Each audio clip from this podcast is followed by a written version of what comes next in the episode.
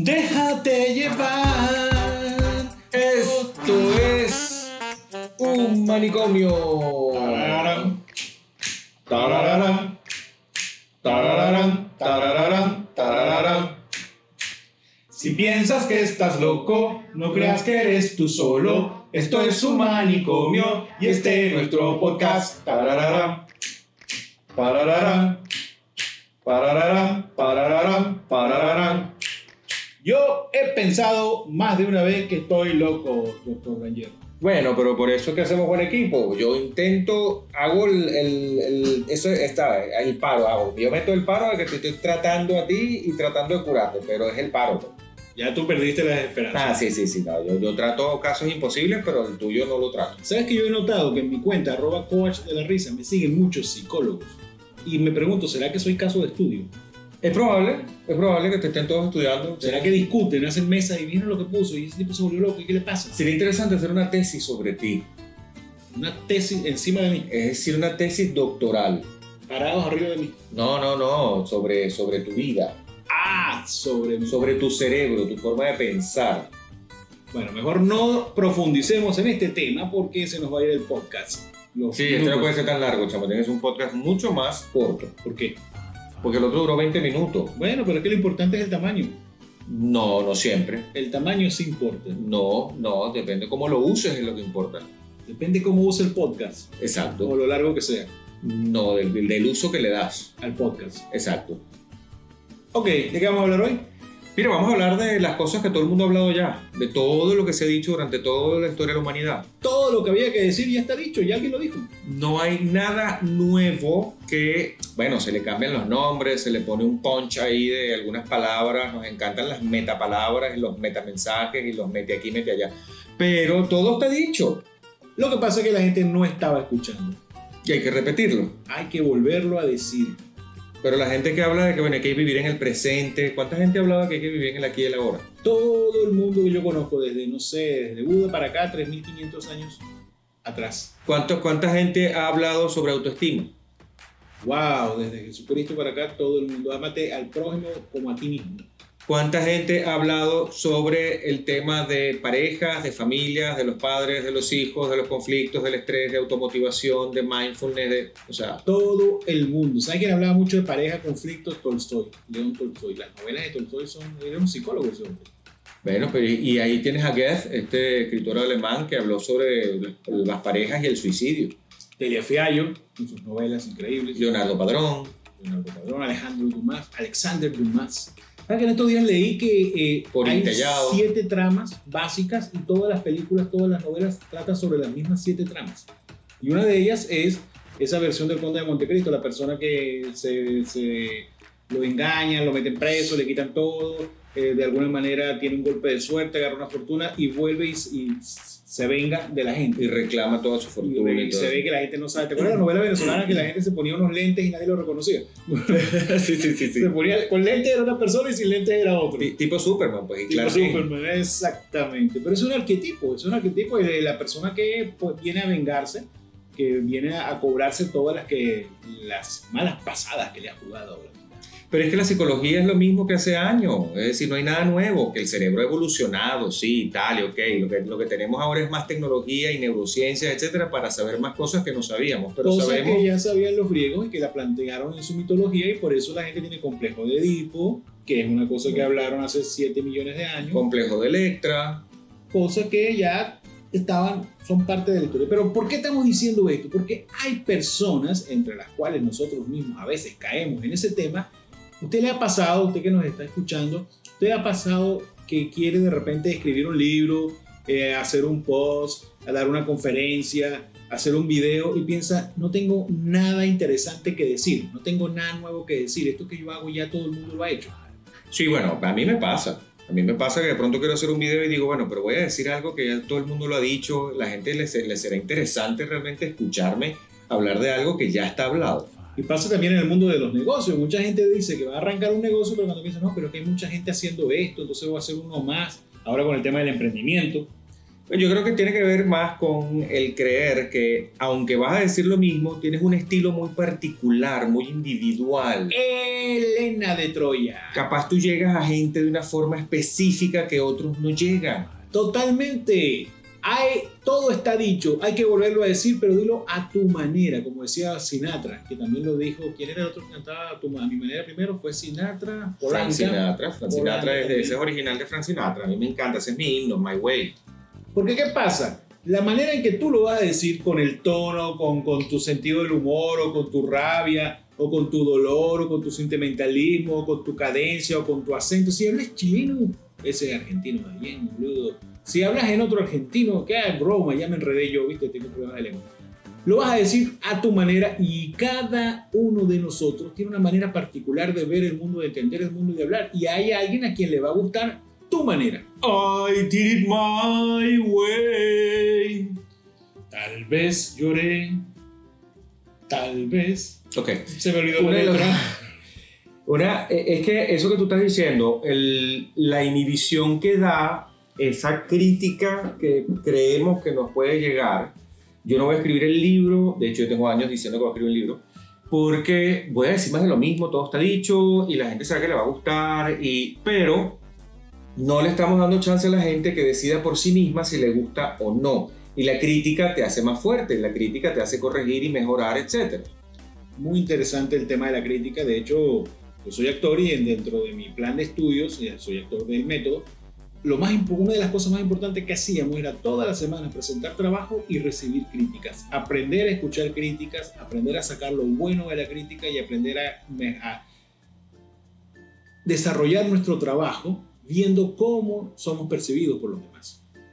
Pero ahí entra el tema de que ese miedo a la crítica entra en lo que ha sido todo el tema del fracaso, el fallo, los errores. O sea, la gente le tiene terror a fracasar y es probablemente la escuela más importante y sabia para aprender. Lo que pasa es que eh, eh, yo siento que entonces la crítica no está entendida como lo, lo- supuesta crítica constructiva que tiene que ver con de que no entendí esto, quisiera hacer lo otro, sino más bien como con el, el, la- la- el denigrar de la persona. "Ah, Eres un bruto, no hiciste eso bien, eh, eso quedó mal, qué, qué, qué pendejo, qué sé yo, ese tipo de... de- Pero siempre, va haber, pero siempre va a haber gente cruel, siempre va a haber gente que te decir, es más, tú te escondes en tu casa en el baño durante dos años para que nadie hable de ti, la gente va a hablar de ti, la gente decía, este ermitaño loco que está metido en el baño, que no Me sabe. acordaste un chiste de Álvarez viejísimo, que decía que cómo hacía uno para una, un calvo que se quería poner un peluquín. Y le daba pena ponerse peluquín, porque la gente iba a decir, lo iba a juzgar y tal. Entonces él daba de cómo hacer para ponerse un peluquín. Mire, usted anda con su calva brillante por la calle y usted se deja crecer un bigote. Se deja crecer un bigote de esos bigotes grandísimos que de Pablo Morza, no, bueno, la juventud no sabe quién es Pablo Morza. Un bigote gigantesco, San Bigote. Una cosa que quede vuelta, así que tenga punta y se lo peina y se lo el de. Camilo, pues. Sí, un bigote así increíble y anda con su bigote por todos lados que la gente, cuando la gente lo conozca por su bigote, usted un día se pone el peluquín y se afeita el bigote. Sale a la calle y la gente lo va a ver y va a decir, ¡Ah! te quitaste el bigote. Exactamente. Nadie se va a fijar Nadie en se va a fijar en el peluquín. Pero es que tiene que ver con eso. Mira, el, el miedo que tenemos al error. De hecho, tenemos una cultura terrible a nivel educativo. O sea, los niños se equivocan, sacan una mala nota, los regañamos, les formamos un rollo porque entonces prácticamente no se pueden equivocar. Es que el sistema está hecho para pasar, no para aprender ni para llevar, para adquirir habilidades, para pasar materias. Sí, el de nuestro sistema educativo sí, es del área industrial, es más caduco y antiguo que el carrizo. Pero eso no es de lo que íbamos a hablar. Bueno, pero estamos Nos hablando, equivocamos. nos equivocamos nosotros, pero estamos hablando del error, del miedo que da la crítica y cuando tú vas a hablar de algo que todo el mundo habló, no hay nada nuevo, no hay nada inventado, No. hay, que quedar, hay que quedar claro No, en esto. no hay nada inventado, no, todo está inventado. No hay Bueno, nada por pero- inventar. exacto, no hay nada, eh, bueno, pero uno se puede equivocar.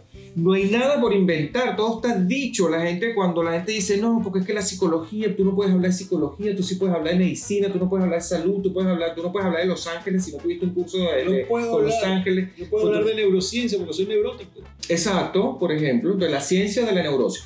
Pero ahí entra, por ejemplo, el hecho de que nos encanta, yo creo que es un tema de ego, juzgar y entonces la gente se siente juzgada y no quiere hablar de tal cosa porque tal vez yo no tengo el suficiente conocimiento. Freud no era psiquiatra, El síndrome del impostor. Virginia Satir no era psicoterapeuta, es la madre de la psicoterapia y ella no era como tal psicoterapeuta. No sé por qué lo dije así, sí, deuda. No sé por qué lo dije así, pero sonó chévere. Ahí hay un complejo de algo. Este, gente que trabajó en la creación, por ejemplo, de la terapia breve, que es lo que yo practico, no era, uno era médico, no era psiquiatra, el otro era lingüista, el otro, o sea, estamos hablando, el otro era antropólogo. Estamos hablando de que todo está dicho, pero nos da pena, el, no es lo que voy a decir que ya todo está dicho, es cómo me van a juzgar, Correcto. cómo me van a criticar. La originalidad no existe. De hecho, la originalidad ¿qué es? Combinar cosas. La creatividad ¿qué es? Combinar cosas. Ahí el un uso mix. diferente a algo que ya existe, ver algo diferente, agregarle algo diferente a algo que ya existe, pero ya existe, ya hay una base. Entonces no tenga miedo, no tenga miedo a no ser original, no tenga miedo a ser repetitivo. Diga lo que quiera decir, diga lo que siente en su corazón, lo que está en su mente, en su cerebro, lo que quiere, usted siente que tiene que decir, dilo, dilo con tu estilo, con tu, con tu manera. ¿Cómo es tu, tu manera? My way. Dígalo a su manera. Pero es que ahí viene el tema de que no se trata de lo que digas, se trata de el cómo lo digas. Y hay gente que cautiva por su estilo, no por lo que está diciendo. Lo que llamamos carisma. El carisma. ¿Qué es el carisma? El carisma es una combinación de creer en mí mismo y un estilo totalmente espontáneo y único, individual. Y eso es interesante. Generar confianza en el otro porque yo creo en mí en lo que digo. Fíjense que estamos diciendo que no existe lo original, que no existe algo que nadie haya dicho y el doctor Branger, le hace JC, está diciendo que hay que ser original y único, porque es, vas a ser original y único en el cómo lo vas a decir, en qué le vas a poner de ti a algo que ya más de una vez todos hemos escuchado. ¿Cuántos podcasts hay? 125 mil millones de O trillones. sea, ¿cuánta gente no está haciendo esto que nosotros estamos haciendo, que lo estamos grabando aquí en el consultorio con un aire de fondo, que probablemente se escuche un room así, un hall? Es decir, ¿cuánta gente no está...? Eh, ok, pensé que estaba temblando. No, eh, yo creo que es el sonido del- de la Vía Láctea expandiéndose, el universo ok, ok. expandiéndose. Es posible. O sea, ¿cuánta gente no está haciendo esto que nosotros estamos haciendo? Y fíjate que con todo y que nosotros nos inhibimos para hacer grabaciones, videos, etcétera, estamos grabando un podcast. Y Podcast, un podcast. un poca. Y parece mentira, pero muchas veces, y lo, lo digo porque es mi experiencia personal de, que, de quién soy yo y de las personas que conozco, colegas, gente que se dedica a lo que yo hago, hablar en público, conferencistas, actores, yo soy actor, locutores, muchas de nos, muchos de nosotros somos tímidos. Y a veces nos juzgamos y nos cuesta y mucho, conozco mucha gente que antes de salir eh, tiene dudas y piensa que no sirve y que lo que va a decir eh, y se da miedo, pero lo hacemos. Es un poquito como esa terapia de choque, ¿no? Bueno, hay algo- sí, sí, claro, pero es que ahí, está, ahí entra, por ejemplo, la videoterapia. La videoterapia existe como método para trabajar oratoria, miedo escénico, para la gente que le cuesta, la gente que quiere hacer formación en animación, televisión. Hay gente que le da, pero es que miedo, un terror, un pánico pararse frente a una cámara. Una cosa es delante del público, que la gente está interactuando, pero la cámara es un lente frío, donde no tienes ninguna reacción del público, no tienes ecotimia para saber qué está sucediendo. Pero allí viene el hecho de respirar profundo y creer en ti. Es como la gente, yo no lo hago, pero hay gente que, que manda un mensaje por WhatsApp, una nota de voz, y escuchan la nota de voz antes de enviarla. Sí. Escuchan la nota de voz antes de enviarla. O sea, te- tú la acabas de enviar, ¿para qué te vas a escuchar a ti mismo? Eso es ego, ego whatsappal. Egodictónico. Eh, Sí, sí, whatsappático. Eh, Es una cosa que me escucho la nota de voz, ya yo me oí, ya yo, yo fui el que la mandé. Y hay gente que no. Pero bueno, se respeta a los que lo hacen. y hay gente favor. que les dice que, que no le gusta su voz, que se graba de una manera y se escucha de otra. Ah, eso pasa mucho, eso Sí. pasa mucho. Que dicen, no, que a mí no me gusta cuando me graban porque me escucho horrible, parezco un, un gafo, bla, bla, bla, bla". ya va. Pero no se callan nunca, hablan todo el día. Sí, todo el día la pasan hablando. Y la gente lo tiene que escuchar. El tema de que todo está inventado es para dejarles a ustedes la piquiña, la, el prurito, la espinita de que aunque creas que todo el mundo dijo lo que tú quieres decir, cada quien tiene su propia voz. Es más, pongamos un reto. Tú que me estás escuchando hoy, en este momento, no sé cuándo lo estás escuchando, haz un video, una historia de Instagram, un, un IGTV, un, ¿cómo se llama? Un reel, haz un, algo y nos etiquetas, donde digas algo que, que- que- cualquier conocimiento técnico que tú tengas, sí, ya me que cualquier conocimiento, cualquier teoría, cualquier idea, algo que tú creas que puedes aportar tu visión sobre algo que ya todo el mundo ha dicho, porque no vas a inventar el agua caliente. Y nos etiqueta, arroba JC Branger, arroba coach de la risa, Nos etiquetas por redes sociales, en Instagram, en Twitter, en Facebook, en TikTok y ahora estamos No, en... yo no estoy en TikTok. Tú no estás en TikTok, no importa. Coach de la risa en TikTok. Ni en Snapchat. Y en Snapchat ya no existe, creo. ¿Sí? No sé. En Tinder estás, pero con otra cara. En Tinder estoy con otra cara. Con la cara de George Clooney. Exacto. y, y fíjate, en mi estilo, por ejemplo, yo siempre sufro de rinitis crónica y entonces yo hablo y estoy haciendo siempre o hago porque chamo, yo creo que es la vejez, pero siempre tengo una maña. Yo sufro de inmadurez crónica y siempre digo algo gafo. Bueno, pero es que eso es parte de tu inmadurez y tu que a ti la gente te acepta así, o sea, lo importante es la autoestima, chamo. Así me quieren. Así te quieren. Y ahí viene el hecho de que cada estilo, cada estilo marca la diferencia.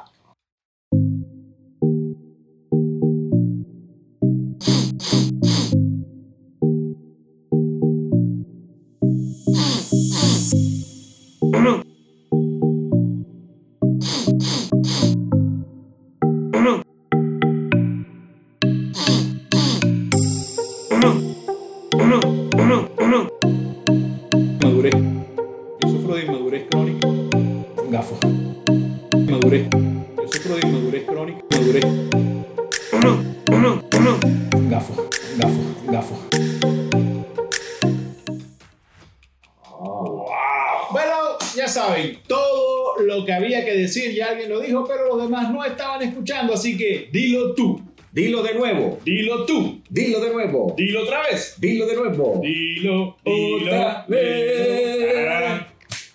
Tararara. Tararara, tararara, tararara. Si piensas que estás loco, no creas que eres tú solo. Esto es un manicomio y este es nuestro podcast. Tararara, bye, bye. Tararara, tararara, tararara, tararara. Se acabó. Esto es un manicomio. Fue presentado por Branger Center, tu centro clínico de medicina del estrés. los golfeados de la catira. Demasiado buenos. Brand Desserts, el postre que mereces. Lleva motivación, entusiasmo y alegría a tu empresa. Coach de la risa, risoterapia y charlas motivacionales. Arroba coach de la risa. La Artillana, artesanos del sabor.